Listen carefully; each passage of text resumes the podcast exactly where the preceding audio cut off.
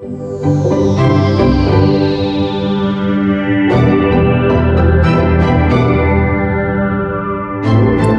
¿cómo están? Yo soy Margarita Tarragona y este es el podcast Psicología y Felicidad, el podcast en el que hablamos de psicología y de los hallazgos que nos ayudan a construir cada día una vida un poco más feliz. Hoy tenemos una invitada muy especial que es Silvia Carreón. Silvia tiene toda una carrera dedicada a las relaciones organizacionales, a recursos humanos, a la gestión del cambio y desde hace años ha aplicado la psicología positiva para trabajar con un grupo de personas muy interesante, con los expatriados, las personas que por trabajo viven durante, periodos prolongados en un país que no es el suyo. En esta conversación, Silvia nos cuenta por qué se le ocurrió trabajar con este grupo, por qué siente que la psicología positiva encaja tan bien con las necesidades de las familias y de las personas que se cambian de país y nos da muchas ideas prácticas que podemos aplicar en nuestra vida, seamos o no seamos de esos que están viviendo lejos de su patria. Silvia, bienvenida. Me da muchísimo gusto que hayas aceptado la invitación de estar hoy en el podcast. No, Margarita, gracias a ti. Es una, una, una plática que teníamos ya trazada desde hace algún tiempo. Así es. Silvia, una cosa que a mí me encanta de tener la suerte de trabajar en programas de certificación, de diplomados en psicología positiva, es ver cómo las personas eh, lo aplican en diferentes áreas. Tú tienes toda una carrera muy interesante en recursos humanos, en desarrollo organizacional, y ahora has integrado la psicología positiva. Lo que haces, cuéntame cuando alguien te conoce por primera vez y te pregunta a qué te dedicas, ¿tú cómo explicas lo que haces? Sí, mira, ahora ya, ya lo tengo fácil. ahora ya he encontrado y yo lo que les digo es que yo me dedico a apoyar a los expatriados en, su tránsito eh, a, a, la adaptación a un nuevo país, ¿no? De una manera positiva. Y ahí es donde aplico las herramientas de la psicología positiva. Ah, a, lo mejor casi todo el mundo conoce el término, pero para estar seguros, ¿a qué te refieres con expatriados? Expatriados es una comunidad de personas que normalmente, bueno, la, inmigración, ya sabemos que la migración del ser humano es algo inherente al ser humano, ¿no? Pero el, el rol de expatriado es aquel básicamente que trabaja en una empresa y lo envían por motivos de trabajo a otro país. Entonces puede ser una persona soltera, entonces va solo o sola, ¿verdad? Porque también hay muchas mujeres obviamente que, que, trabajan y que son las, las, jefas de familia. O a veces se va con toda la familia. Entonces, este es todo un concepto de lo que son las familias en tránsito, familias globales. De aquí surge también al que se le llama el eh, Third Cultural que es los niños que han vivido en dos o más países diferentes al país de origen de sus padres. Pero yo mi universo son más bien este, los, los padres, los cónyuges, eh, básicamente, ¿no? ¿Cómo te interesaste en trabajar con esta población? Se me hace que es que encontraste o fuiste atraída a un, pues no sé si llamarle un nicho o un grupo como muy particular, muy específico y que no mucha gente piensa en él. ¿Cómo te interesó trabajar con las familias que, viven en diferentes países por el trabajo de alguno de sus miembros? Porque lo viví, o sea, yo, yo este, cuando conocí a mi esposo, yo era la directora de recursos humanos de una empresa transnacional y yo manejaba expatriados. Yo tenía gente a la que les veía sus paquetes de, se llama de relocation, ¿no? De, de a dónde te vas a ir a vivir, te vamos a relocalizar en otro país, ¿no? Y bueno, casualmente conocí a mi esposo bueno, no era mi esposo, conocí al que es ahora mi esposo, que él vivía en Argentina, siendo mexicano vivía en Argentina. Y bueno, después de un tiempo nos casamos, entonces yo ahí empecé mi, mi, transitar en este mundo de la expatriación ya en carne propia. Entonces yo me fui a vivir a Argentina, casualmente el día de mi cumpleaños. este, llegué a vivir en Argentina, mi nueva vida, y de ahí luego nos movimos a Chile, ahí tuvimos a nuestras dos hijas, que son dos chilenas, de Chile regresamos a México, que el, retorno al país eh, de origen también es un reto. Eh, eh, es diferente el reto, pero también tiene su, reto. Y luego de un tiempo nos volvieron a mover y nos movieron a Perú. Y ahí en Perú fue cuando, porque yo cuando regresaba a México volví a poner un, un, despacho de recursos humanos y bueno, pues lo tuve que volver a quitar porque me iba yo a Perú. Entonces, estando en Perú, este, en una de esas que estás con otras amigas platicando, viendo a los hijos hacer algún tipo de actividad, resulta que esta chica que se llama Mónica Corella, que es mi socia actualmente en Happy Change, también había ella es abogado, pero ella trabaja en la mediación familiar, entonces sí, es una cosa también muy humana, así como yo, recursos humanos. Y ella tenía una certificación, bueno, tiene una certificación en psicología positiva. Entonces ahí platicando dijimos, es que eh, lo que es muy difícil y no se ve desde fuera es precisamente el cónyuge, la persona que acompaña a la familia, porque eh, quien, quien tiene el trabajo, pues sigue con un desarrollo profesional, tiene un reflejo, una cultura organizacional en el nuevo país y, él sigue o ella sigue. Los hijos, pues sí es difícil, hay un reto muy grande, sí, sí lo hay, no, no lo minimizo, pero lo mismo, ellos continúan con, su recorrido profesional en ese momento, ¿no? Su recorrido de vida que es estudiar, ¿no? Y, la verdad está comprobado en los estudios que 80, 90% de los casos se adaptan los hijos. Y el cónyuge es la persona que si trabajaba, pues muchas veces ya no va a trabajar o tiene que cambiar de trabajo. Si este, o si no trabajaba, pero su vida era hacer voluntariado o ir al gimnasio, lo que fuera, tiene que volver a reinventarse. Y, no es fácil, desde fuera a veces se ve como muy glamoroso. Sí, qué padre vivir en muchos países. Así es, pero a veces es, bastante complicado. Entonces, por eso, siendo nosotras cónyuges y habiendo vivido en carne propia y teniendo los conocimientos de la psicología positiva, dijimos, es que esto va a ayudar muchísimo a esas personas. Y así es como inició Happy Change Management. ¿Cómo se les ocurrió el nombre Happy Change Management? pues es que viene muy a cuento porque es un cambio. O sea, lo que estás viviendo es un cambio. Y, bueno, hay, hay, un dicho que dice que los principales cambios de la vida es precisamente cambiarte de país, ¿no? Entonces, este, pues cambio, pues change, ¿no? Y bueno, desafortunadamente por marketing se usa más eh, el inglés. Happy, pues, pues sí, que sea un, cambio feliz, ¿no? Y, management, pues es la gestión, sería como la gestión positiva del cambio, que eso es exactamente lo que, lo que yo hago. En español sería gestión positiva del cambio. Y cuéntanos, cambio de, país. danos una probadita eh, de, de qué manera tu socia y tú qué conceptos de la psicología positiva, eh, no sé si decir, aplican o comparten o eh, usan para ayudar a las familias expatriadas a transitar este cambio de la expatriación de una manera mejor. Sí, sí, sí, sí. Sí, mira, eh, realmente la psicología positiva ayuda muchísimo porque en, nosotros damos talleres, de preferencia nos gusta trabajar en grupo, porque el grupo en estos casos ayuda muchísimo a que te sientas acompañado, a que veas que no eres la, única persona que se siente mal, ¿no? O sea, que, no le está pasando bien. Em, entonces, primero hablamos del cambio, todas las etapas del cambio. El, cambio de país es un poquito como, como, como el, proceso de duelo, ¿no? Cuéntanos, cuéntanos de eso, vale la pena, cuéntanos un poco de eso. Ok, entonces es un proceso como de duelo en el que, eh, bueno, con algunas diferencias, porque por ejemplo en las son lo primero que sucede en la mayoría de los casos es, la etapa de la luna de miel. Mm. Cuando llegas a un lugar nuevo y, ay, qué bonito, por ejemplo, digamos alguna persona que viene a México, ¿no? Y que dice, ay, qué bonitos los colores, qué bonita la, qué rica la comida, este, la gente muy amable, ¿no? Entonces, es primero la luna de miel, igual que el enamoramiento, que ves todo maravilloso en el esposo o la esposa. Y, conforme va caminando la relación, que en este caso ya llegas al país, te quedas más tiempo, pues te das dando cuenta que, bueno, si la comida muy rica, pero te cae mal al estómago porque tú no estás acostumbrado a ella. La gente muy amable, pero a lo mejor puedes decir, o sea, no sé, depende de tu cultura, a lo mejor es una cultura que no es tan afectiva, eh, decir, oh, son demasiado, se me acercan demasiado, por ejemplo, ¿no? Entonces, esa luna de miel se acaba, que, es lo normal, y entonces comienza un proceso que ahí sí viene como la curva del duelo similar, que es, vienen los miedos, viene la negación, porque comienzas a ver las cosas feas, esto ya no me gustó, eh, a comparar, viene mucho comparar, es que en mi país yo sí hacía, aquí no hago.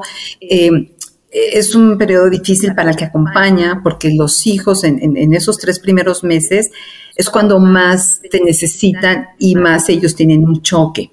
Entonces es de mucha culpa porque tú los trajiste.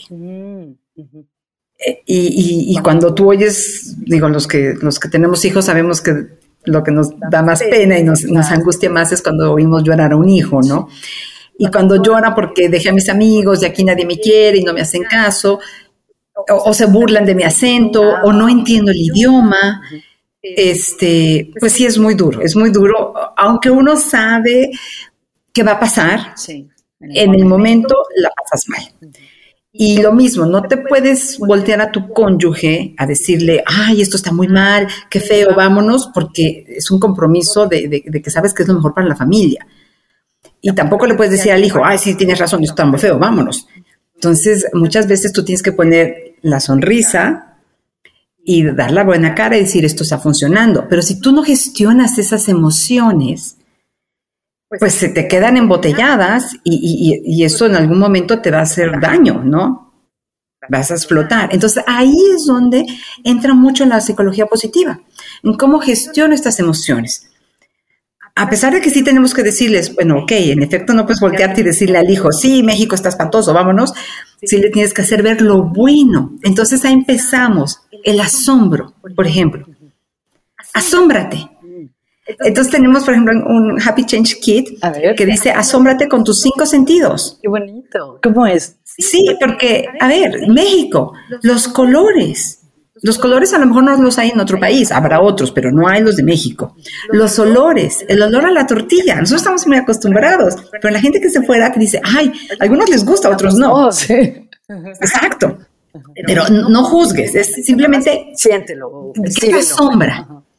Este, la piel. No nos damos cuenta también, pero como seres humanos, seres vivos, así como nosotros estamos viendo cosas diferentes que si las hacemos como más consciente, nuestra piel está sintiendo la humedad o, que es muy, un ambiente muy seco. Y eso también tu piel lo está sintiendo. Entonces, bueno, yo les digo los cactus, por ejemplo, ¿no?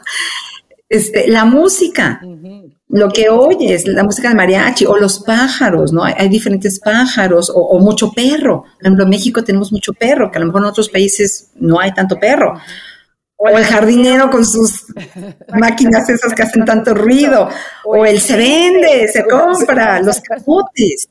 O sea, todo eso a veces ni siquiera lo haces consciente. Y ahí es donde los, les decimos mucho, primer paso, el asombro. Y son, y son este, dinámicas que pueden hacer con la familia. a ver, tú, hijos míos o esposo mío, o lo que sea, ¿qué has visto esta semana que te ha asombrado de México? Qué bonito. Sí, y eso te pone en el aquí y en el ahora. Oye, ¿qué efecto ves que tiene esta actividad del asombro? ¿Qué te dice la gente que lo hace o qué observan ustedes? que precisamente los, los conecta, los conecta porque eh, cuando tú estás en la expatriación estás mucho tiempo pensando en lo que dejaste atrás, ¿no? Y, entonces cuando estás conectando con el aquí y el ahora, dejas el pasado, pues el pasado ya se fue, ni modo, ya se fue. Y el futuro todavía no llega, entonces hay que estar aquí y, eso nos ayuda muchísimo. E, ese ejercicio del asombro, a mí me gusta mucho, es muy sencillo y se los dejo de, una semana a otra. Y a la siguiente semana les pregunto, bueno, a ver, díganme qué, qué, fue lo que les asombró, ¿no?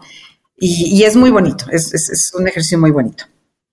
Qué fantástico. ¿Qué otros conceptos o ejercicios de psicología positiva comparten con las Otro concepto muy importante es que digo, vamos transitando en la curva, o sea, obviamente el taller lleva toda una secuencia y está, bueno, nosotros pensamos que está muy bien hecho, nos gusta mucho cómo, cómo, cómo lo damos, pero también les platicamos precisamente de lo que es la psicología positiva y, que vamos a hablar sobre el modelo PERMA, que es eh, el que nosotros utilizamos, que es de, de, Martin Seligman. Entonces, en el PERMA pues, hablamos para las personas que, no lo conozcan. ¿Qué es el PERMA? Sí.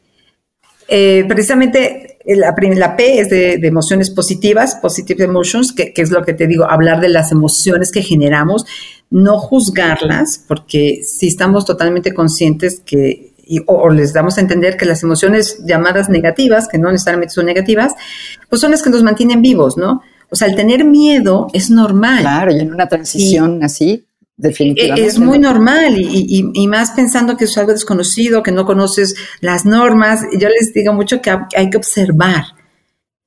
Que es como cuando tú vas a un estacionamiento en un país eh, que, estás de visita, ¿no? ¿Y dónde voy a pagar el ticket? ¿No? Se paga en, la tienda, ¿a dónde? Entonces tienes que estar observando y preguntando. Entonces ahí les cuesta mucho a los millennials que no quieren hablar, pero bueno, eh, eh, son herramientas que te damos, ¿no? O sea, utiliza la observación para ver lo que hacen los demás y entonces tú actúa en consecuencia, ¿no? Entonces hablamos mucho de las emociones positivas y bueno, y, las emociones en general. Y luego eh, viene el engagement, que es el, tener un compromiso, el comprometerte con las cosas. Em, hablamos de las relaciones positivas. Ahí, por ejemplo, es una de las pérdidas muy grandes cuando estás en la expatriación, aparentemente, porque en efecto dejas atrás mucho, que, afortunadamente ahora en, esta época pues ya tenemos el Zoom, tenemos tantas herramientas que, nosotros, por ejemplo, con mi mamá, nos poníamos a desayunar y poníamos la computadora y los domingos desayunábamos con mi mamá. Ella, ella desayunando en México, nosotros en Perú, ¿no? y, puedes compartir. Cada quien se, se a su plato y bueno, vamos a desayunar. Entonces, ahorita hay muchas herramientas, ¿no?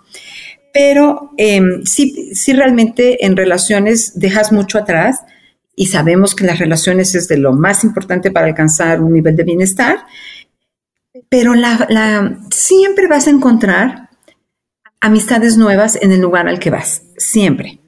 Y esa amistad se, son tan, se, forman unos lazos muy, muy fuertes porque precisamente llegan a reemplazar, bueno, no reemplazar, pero llegan a ser una nueva como familia. Entonces nos pasa mucho a los que hemos vivido en la expatriación que amistades que hiciste hace 20 años las vuelves a ver o te conectas y, la plática es como ayer, porque eran los que le dejabas tú a tus hijos, o sea, porque ya no tenías a la hermana ahí. Eh, y luego los hijos se encuentran en la universidad. Sí, mi hija me acaba de decir que dos compañeros suyos, uno que ya se fue hace seis años y otro que, era que es mexicano, van a ser roomies ahora en la universidad en Texas. Eso pasa mucho. O sea, e, es que el mundo ya es global, es un pañuelo, ¿no? Entonces las relaciones es muy importante.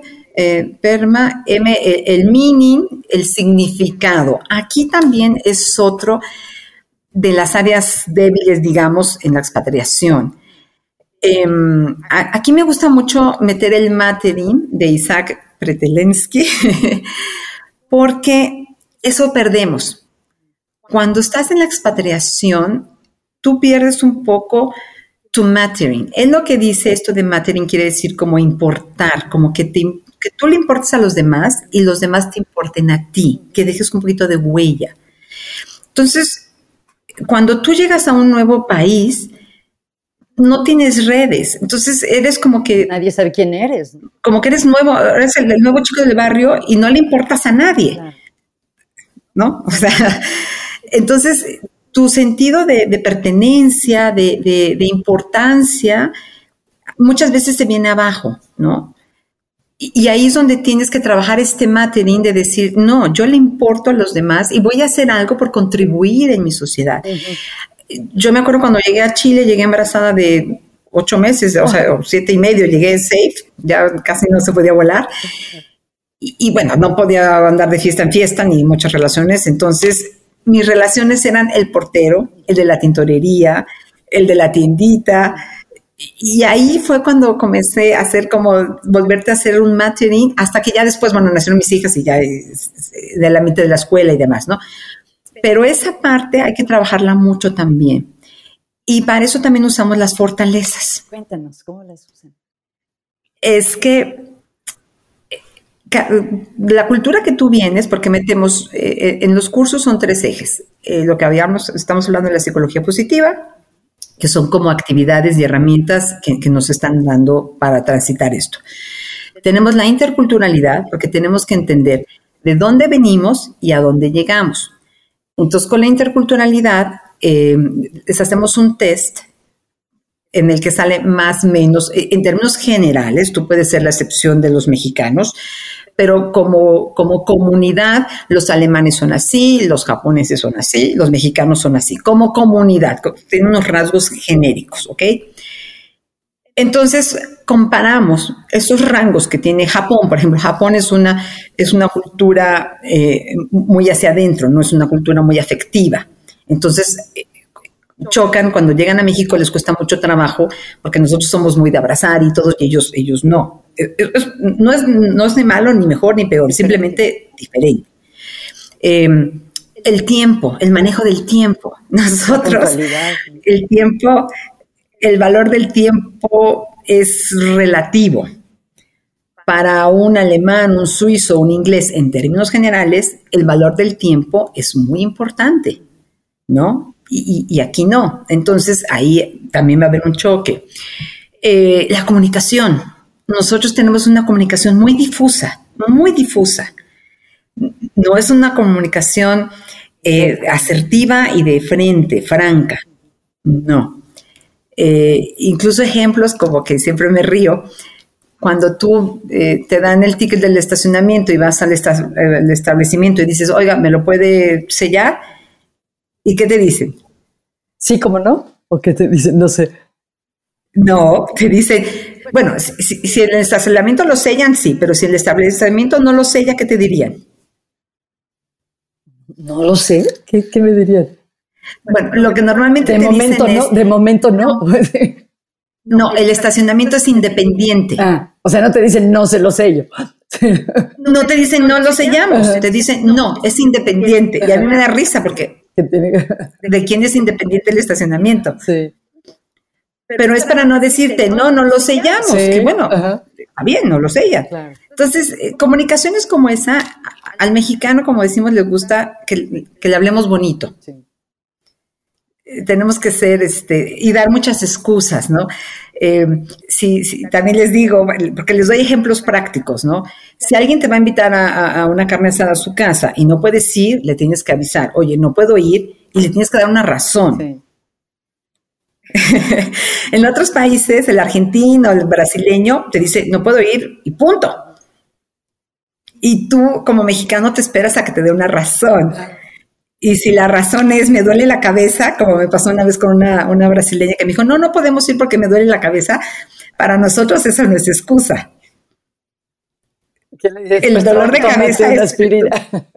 Tomas una aspirina y vienes a mi carne asada, ¿sí? Entonces, eh, sí les em, vemos eso, las diferencias culturales y dónde ellos van a encontrar puntos en los que somos similares y puntos en los que hay diferencias grandes y hay que entenderlas. Porque tienes, bueno, está la pirámide, eh, lo que es el iceberg, que lo que vemos son los comportamientos, pero lo que tenemos que entender es lo que viene abajo, por qué ese comportamiento se da, ¿no? O sea, por qué el mexicano eh, te dice mande, ¿no? Que, a mucho, mucho latinoamericano y al español le choca. ¿Por qué mande? Mande usted, no.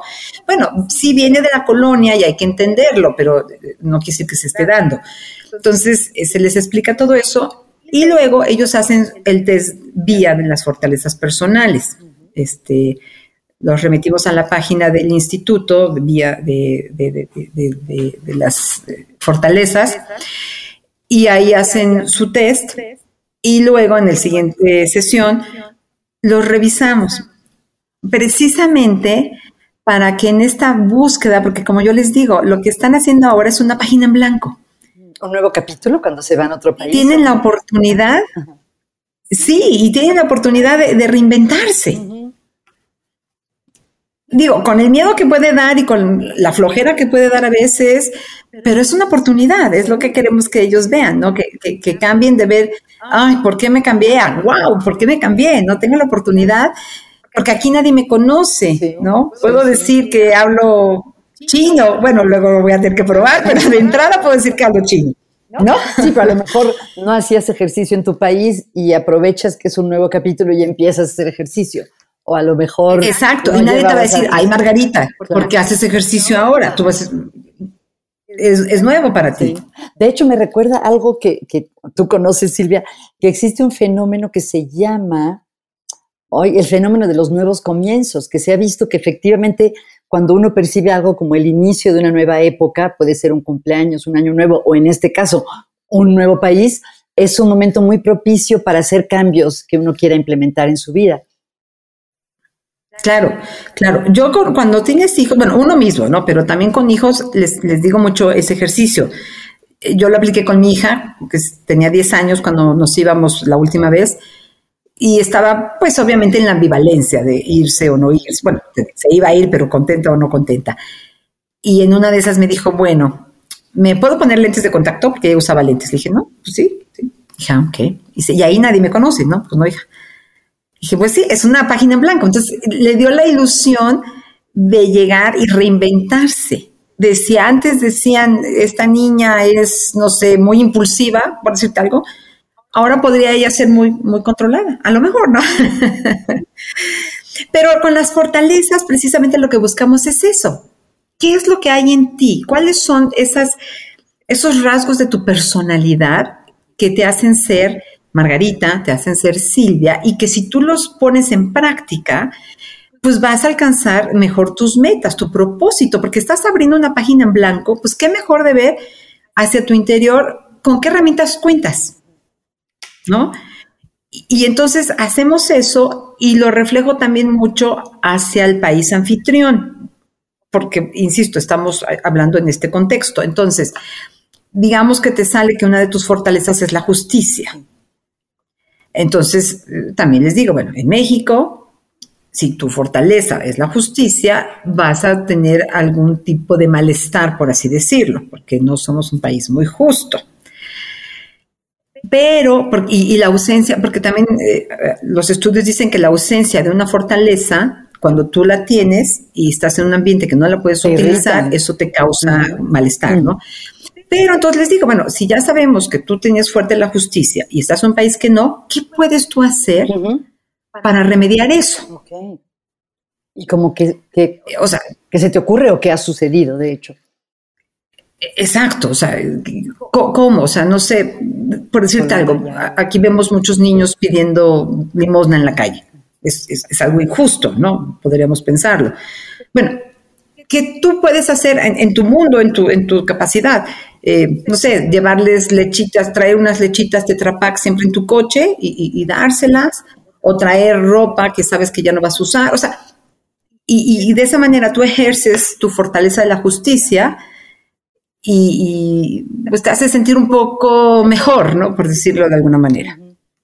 Sí, te oye y pensaba Entonces trabajamos Por ejemplo, me imagino que la fortaleza del amor por el aprendizaje ha de ser útil para las personas. Bueno, es útil todas las fortalezas son útiles para todos, pero al cambiarse de país es una oportunidad de aprender muchas cosas nuevas, por ejemplo, ¿no? Claro, habría fortalezas que son serían más indicadas si pudieras escoger, ¿no? ¿Ah, por ejemplo, curiosidad. Curiosidad e interés por el mundo, claro. También sería muy buena, creatividad, amabilidad, porque eh, cuando tú estás en la expatriación, el lenguaje universal es la sonrisa. Ah, Ese es el lenguaje universal. Ah. O sea, tú, tú, tú, le sonríes a alguien en cualquier idioma y, y, y, pues es una mejor manera de comunicarte, ¿no? Entonces, si eres una persona amable, pues vas a ser más tendiente a sonreír, ¿no? Pero bueno, no les puedes escoger las, las, las fortalezas. Pero te puedes, me imagino que con estos ejercicios que hacen con ustedes, pueden conocer o reconectarse con sus fortalezas y ver, como tú nos explicabas, cómo les pueden servir en este trayecto. ¿Cómo las aplicas? Sí. Y por contarte una anécdota, una chica eh, tenía, bueno, en un curso tres personas tenían muy alta apreciación por la belleza. Mm, Pero curiosamente, una, su apreciación por la belleza era, le gustaba mucho ir a los museos. Entonces le dije, bueno, México tiene muchos museos. muchísimos museos. Sí.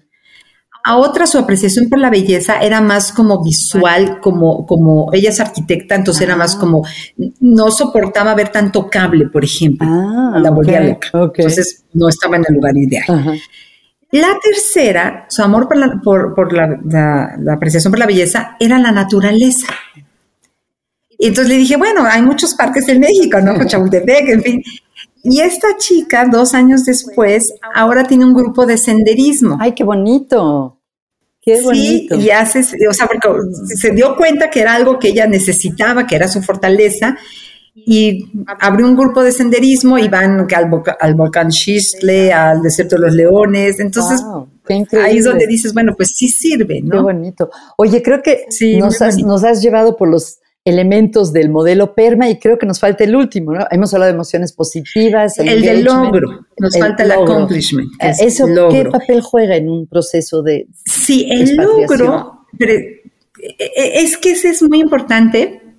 Por ejemplo, el otro día una chica colombiana comentaba que de este proceso de, la adaptación y dice, cuando llegas a esa etapa de que ya arreglaste la casa, la familia está funcionando y dices, y ahora te entra la angustia de qué hago conmigo, ¿sí? O sea, e, es que es eso, e, e, eso es lo que yo intento acompañarlas, a ese qué hago ahora conmigo. Y es el logro.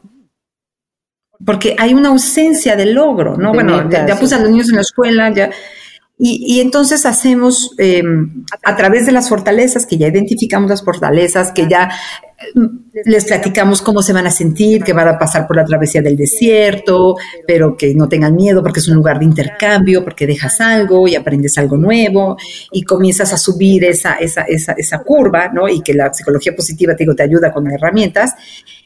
Lo último que hacemos es que ellas busquen, no te voy a decir un propósito de vida, porque eso lo tendrán que ir trabajando, pero cuando menos hacemos una pequeña planeación a un año, no me importa. si, si, en sus planes ponen sacar todas las, eh, las cajas de, la casa. Está bien, eso está bien, pero que tengan algo y que sientan un logro, precisamente ahí. Y ya de ahí, pues normalmente se van conectando, ¿no? Pero, pero sí, así lo manejamos. Qué fantástico. Oye, y cuéntanos más de este proceso. Por lo que nos dices, ¿es a lo largo de varias semanas o es como un taller intensivo? ¿Cómo funciona? sí, hemos encontrado que la mejor manera, como mejor nos funciona, son tres sesiones y las hacemos una vez a la semana durante tres semanas, para dejar precisamente una semana de por medio. Eh, por ejemplo, cuando hacen las fortalezas, la tarea o las actividades es llegar a su casa y preguntarle a, su, pareja, a sus hijos, a la gente que los conoce, si esas fortalezas la ven en ellos, eh, darse cuenta cuando la aplican. Entonces, eh, es mucho trabajar con la teoría y entonces ponerla en la práctica. Entonces, lo ideal es hacerlo así y en esa sesión son de cuatro horas no somos más de 10 personas porque sí se generan muchas emociones. No tiene que ser una persona que acaba de llegar, porque a veces acabas de llegar y estás en la luna de miel, entonces si alguien te dice, ay, te va a costar trabajo, no, es como, es lo mismo que cuando te casas, ¿no? Si esto está divino. este, o, o pasan cuatro meses y estás todavía poniendo casa, a lo mejor puede pasar un año y al año es cuando regresas de tus vacaciones de verano, digamos, y dices, oh, otra vez México, ya te comienza a pesar, ¿no? O a veces tuviste dos años fabulosos y al tercer año es cuando te sientes mal. O ya llevas muchas expatriaciones y aparte, eh, lo que también tenemos que tomar en cuenta es que, eh, por decirte algo, a mí, de los cambios que tuve, el que más trabajo me costó fue Perú. Y no porque Perú sea un país mejor o peor, no simplemente porque yo no conecté igual con Perú que con otros países, por, lo que decíamos las características, y también por los procesos que tú estabas viviendo. Eh, mis hijas tenían, antes estaban chiquitas, entonces yo nada más las cargaba, ahorita ya tenían una edad que te confrontan, entonces tú ya estás viviendo cambios también en ti mismo, en, tu familia, en tu, ¿no? Porque es el cambio del país, más el cambio personal, más el cambio climático, o sea, hay muchos cambios que se están dando al mismo tiempo. Entonces, no siempre tienes la misma fortaleza eh, para gestionar todo al mismo tiempo, ¿no? Entonces, sucede, ¿no? Que hay chicas que llevan cinco expatriaciones y siempre se ha ido muy bien, y en la sexta dicen, estoy agotada, ya estoy cansada, ya sé lo que va a pasar, pero no me siento con la energía de pasar por todos esos pasos, ¿no?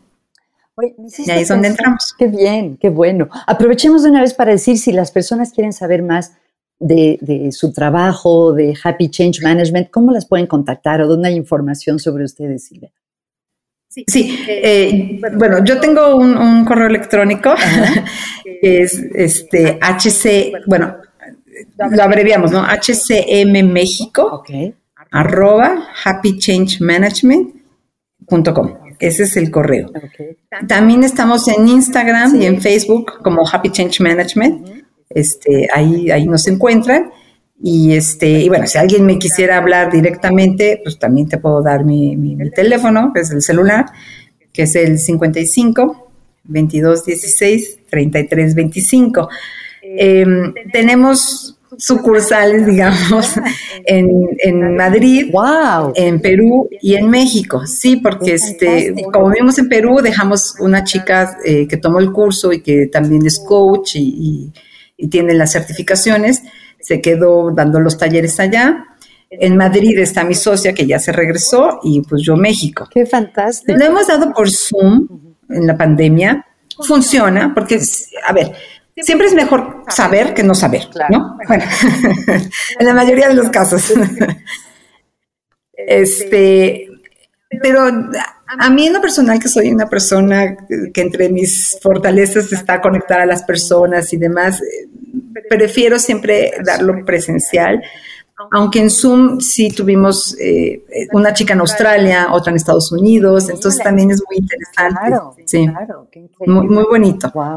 Y ha funcionado, porque sí, los resultados cuando te contestan y te dicen, la chica de Australia, por ejemplo, empezó a hacer un blog de cómo estaba eh, viviendo la experiencia y, en fin, o sea, con lo mismo, del aquí y el ahora, ¿no? Vívelo y, ella se ha dedicado a, hacerlo de una manera de narrativa. Entonces, muy bonito también. Qué fantástico.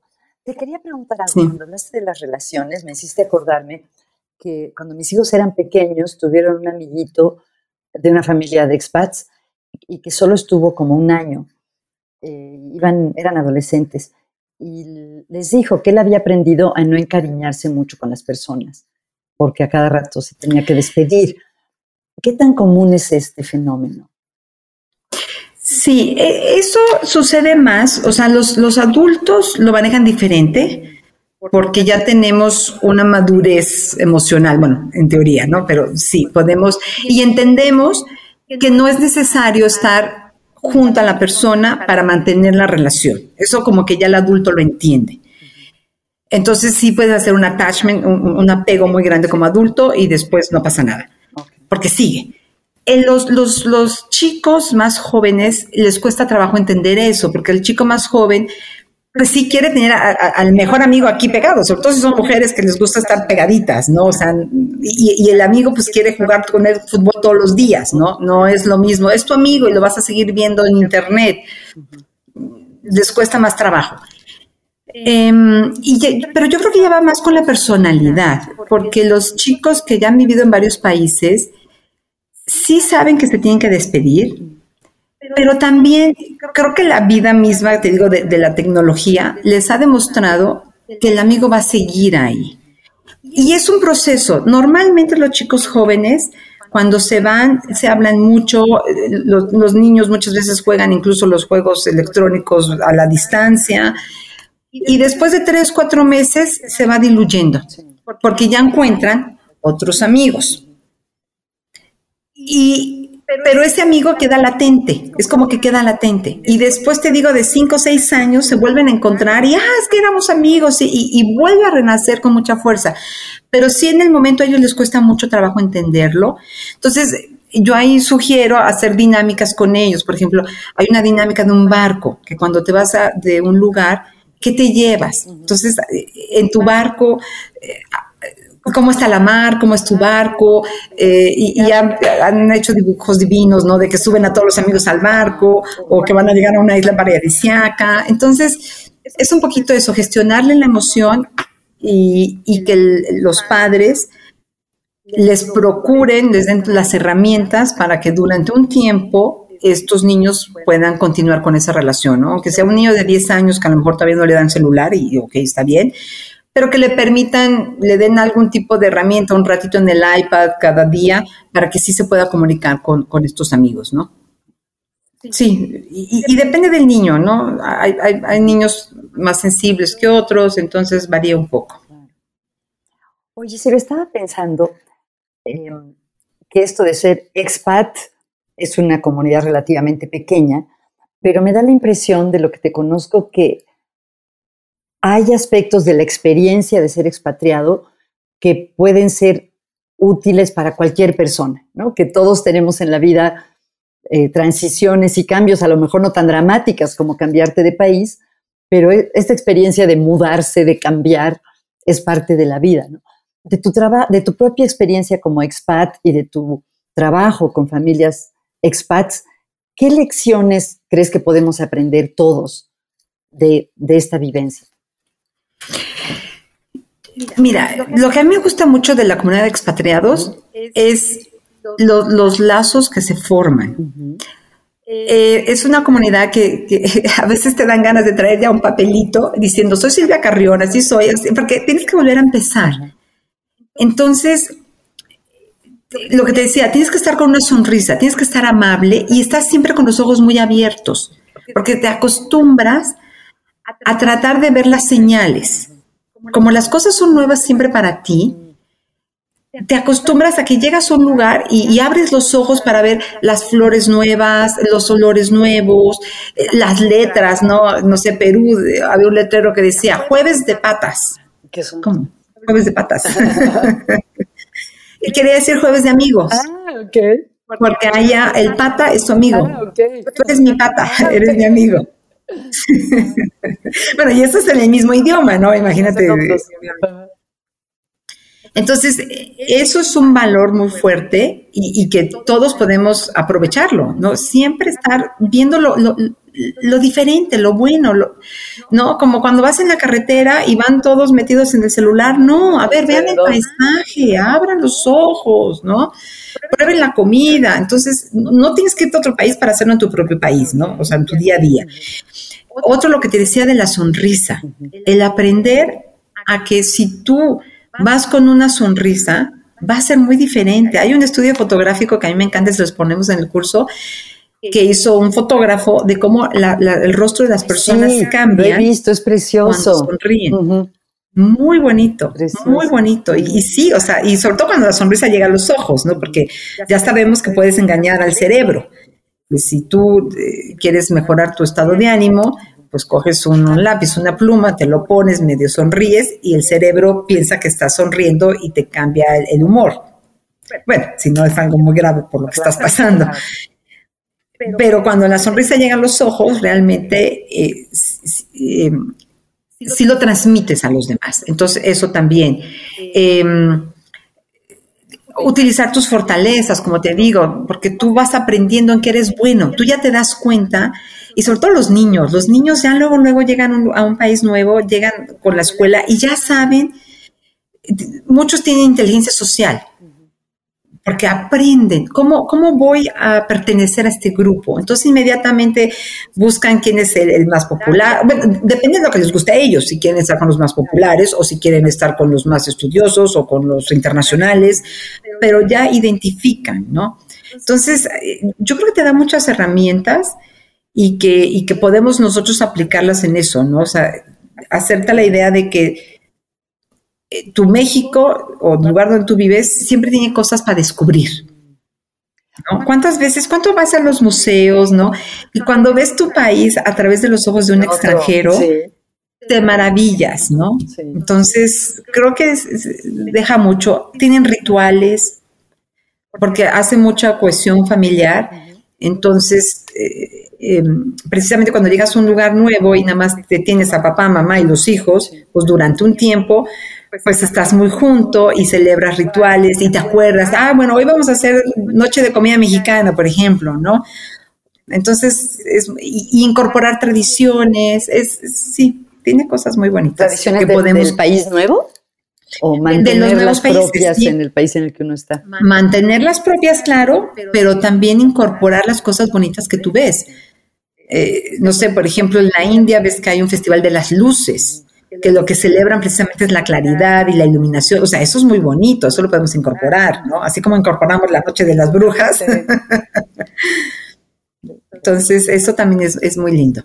Me recordaste una intervención de psicología positiva que ha estudiado Sonia Lyubomirsky, en la que ponían a las personas a que durante un mes vivieran en su ciudad como si fuera el último mes que iban a vivir ahí.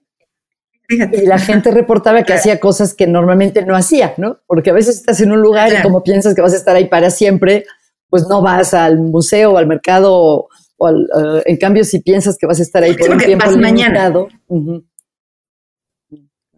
Oye, ¿crees? Sí. Estoy segura que no se puede em, responder, o sea que a lo mejor no es buena pregunta, pero me dio curiosidad. En tu experiencia con familias expatriadas, ¿crees que la expatriación une a las parejas? ¿La separa o esto depende completamente de cada pareja? Yo creo que es un catalizador. Mm. Es un catalizador.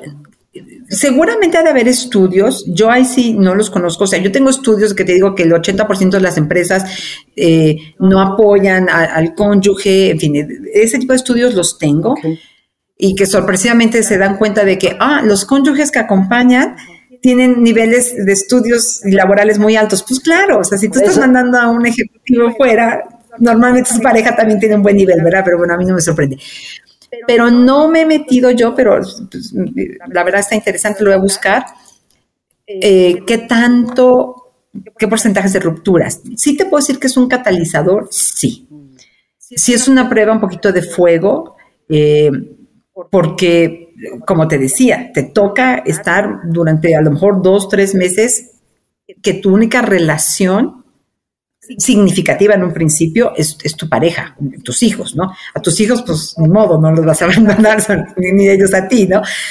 Y la pareja, pues sí. Entonces, eh, si no se gestiona esta emoción, si la comunicación ya viene fallando, eh, sí puede ser un... Como, como todo cambio, ¿no? Es como lo mismo, cuando nace un hijo, a veces si la pareja ya trae problemas, pues el hijo o los une o los desune, ¿no? no te sé decir, pero de qué es un catalizador y hace que la pareja eh, cambie, se ponga las pilas o, bueno, o se mantenga igual, pues, pues, pues sí, sí.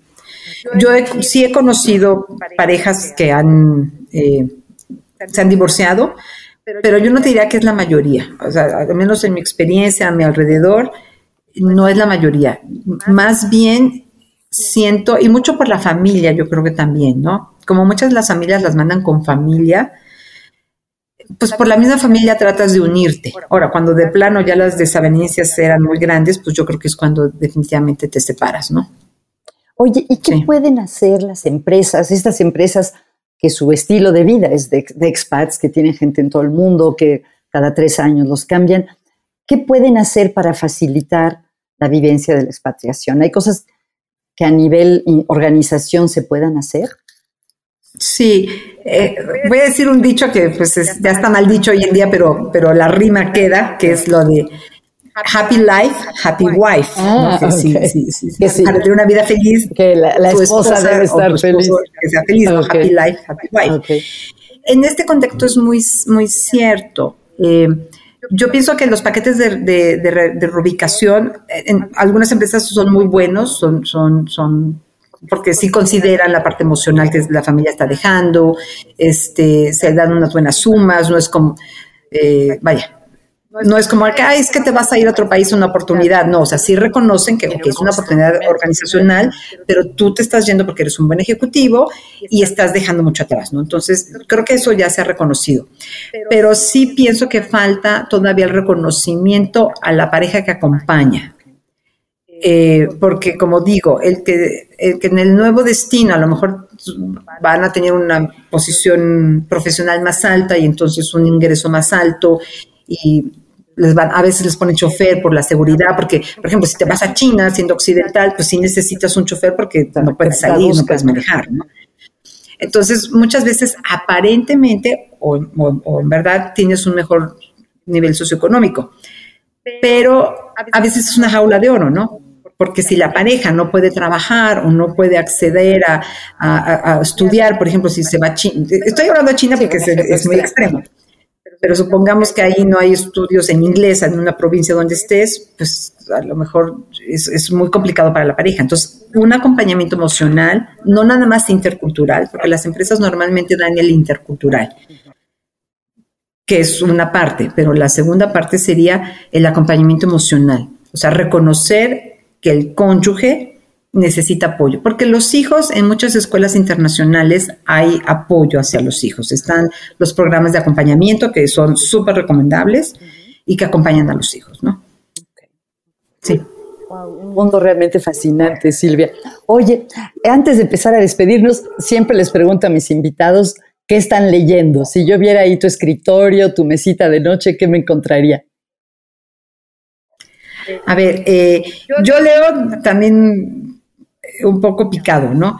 Estoy leyendo una novela eh, que es un poquito de ciencia ficción, pero el hilo conductor es un libro griego que se llama Cloud Kukulan. Ah. Este, y está muy interesante, me está gustando mucho, e, e, es, sin quererlo, pues son expatriaciones, porque es una persona que está en Mesopotamia, y de ahí, bueno, Constantinopla, perdón, y de ahí se está moviendo.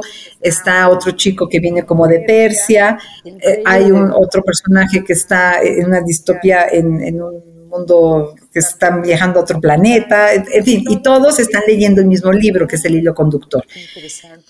Eso es como una novela. y también curioso por lo que decías, que la, historia de la humanidad está llena de expatriaciones, ¿no? Eh, está llena, está llena. Y a mí desde chica me ha, me ha, gustado mucho, que ahí me acuerdo de un podcast que tuviste con alguna persona que hablaba de propósito y que te basas mucho en qué jugabas cuando era chico y demás. Yo olvídate qué jugaba, qué leía. Mis libros favoritos, El país de las sombras largas sobre Alaska, Sinoé el egipcio, eh, Shogun, o sea, siempre, bueno, Alejandro Dumas, yo me sentía francesa.